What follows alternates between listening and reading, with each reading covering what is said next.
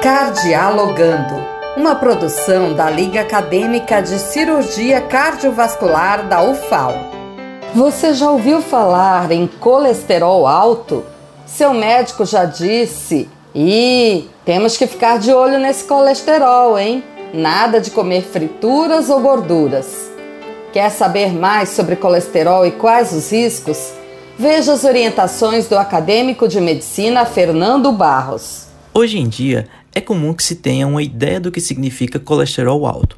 Mas será que realmente temos dimensão de quais pessoas são mais atingidas por essa comorbidade? Já se sabe que as mulheres são as mais acometidas pela alteração do colesterol total e do LDL, e que alterações no colesterol HDL são mais prevalentes nos homens.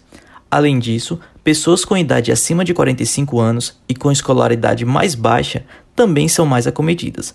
Mas afinal, o que é esse colesterol.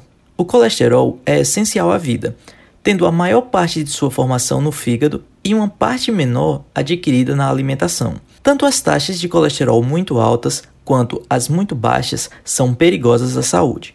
Por ser solúvel apenas em gorduras, o colesterol tem de ser transportado pelo sangue através das seguintes lipoproteínas: VLDL, também conhecidas como triglicérides, LDL, mau colesterol, e HDL, bom colesterol. As células, então, armazenam e utilizam essas gorduras como combustível. Quando em excesso, o LDL pode acabar se fixando nas paredes das artérias, entupindo-as e propiciando ataques cardíacos ou infartos. O HDL, ao contrário do LDL, extrai o colesterol das paredes das artérias, devolvendo-o ao fígado para ser excretado. E quais seriam então os sintomas? Bom, Primeiro é importante dizer que normalmente esses sintomas não surgem logo e que eles se assemelham ao de outras doenças. Porém, alguns deles podem ser dor no peito, muitas vezes devido ao entupimento das artérias do coração e dificuldade para respirar. Dormência das mãos ou dos pés, pois o sangue não está circulando corretamente devido à grande quantidade de gordura nos vasos. Dor de cabeça, fraqueza, cansaço ou fadiga, podendo ter ainda ter prisão de ventre e mudanças na pele, como manchas amareladas que podem ser elevadas na região dos olhos e das articulações, e pressão alta. Agora que já entendemos os sintomas, você pode se perguntar se existe algum hábito de vida que pode contribuir para o aumento dos níveis de colesterol. A resposta é sim. Pessoas obesas, pessoas que não praticam exercícios físicos, alcoolistas, fumantes, que não possuem uma boa alimentação, consumindo muita gordura e pessoas que estão constantemente estressadas podem apresentar risco para aumento do colesterol no sangue.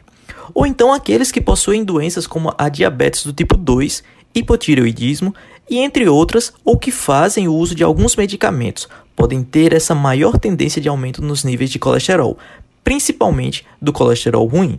E quais medidas devemos tomar para evitar o colesterol alto? Alguns passos bem simples podem ajudar, como praticar atividade física regularmente, já que os exercícios permitem a queima de gordura acumulada e redução dos níveis de colesterol no sangue. Manter uma alimentação saudável, com uma dieta rica em alimentos mais naturais, como cereais integrais, frutas, legumes e verduras. Além de evitar o consumo de alimentos gordurosos e frituras. Também é ideal evitar fumar, já que o cigarro potencializa os riscos de doenças do coração. E tomar cuidado com a bebida, evitando o consumo de álcool ou bebendo sempre com muita moderação. Manter um peso saudável também ajuda bastante, porque o sobrepeso aumenta o risco de desenvolver níveis elevados de colesterol.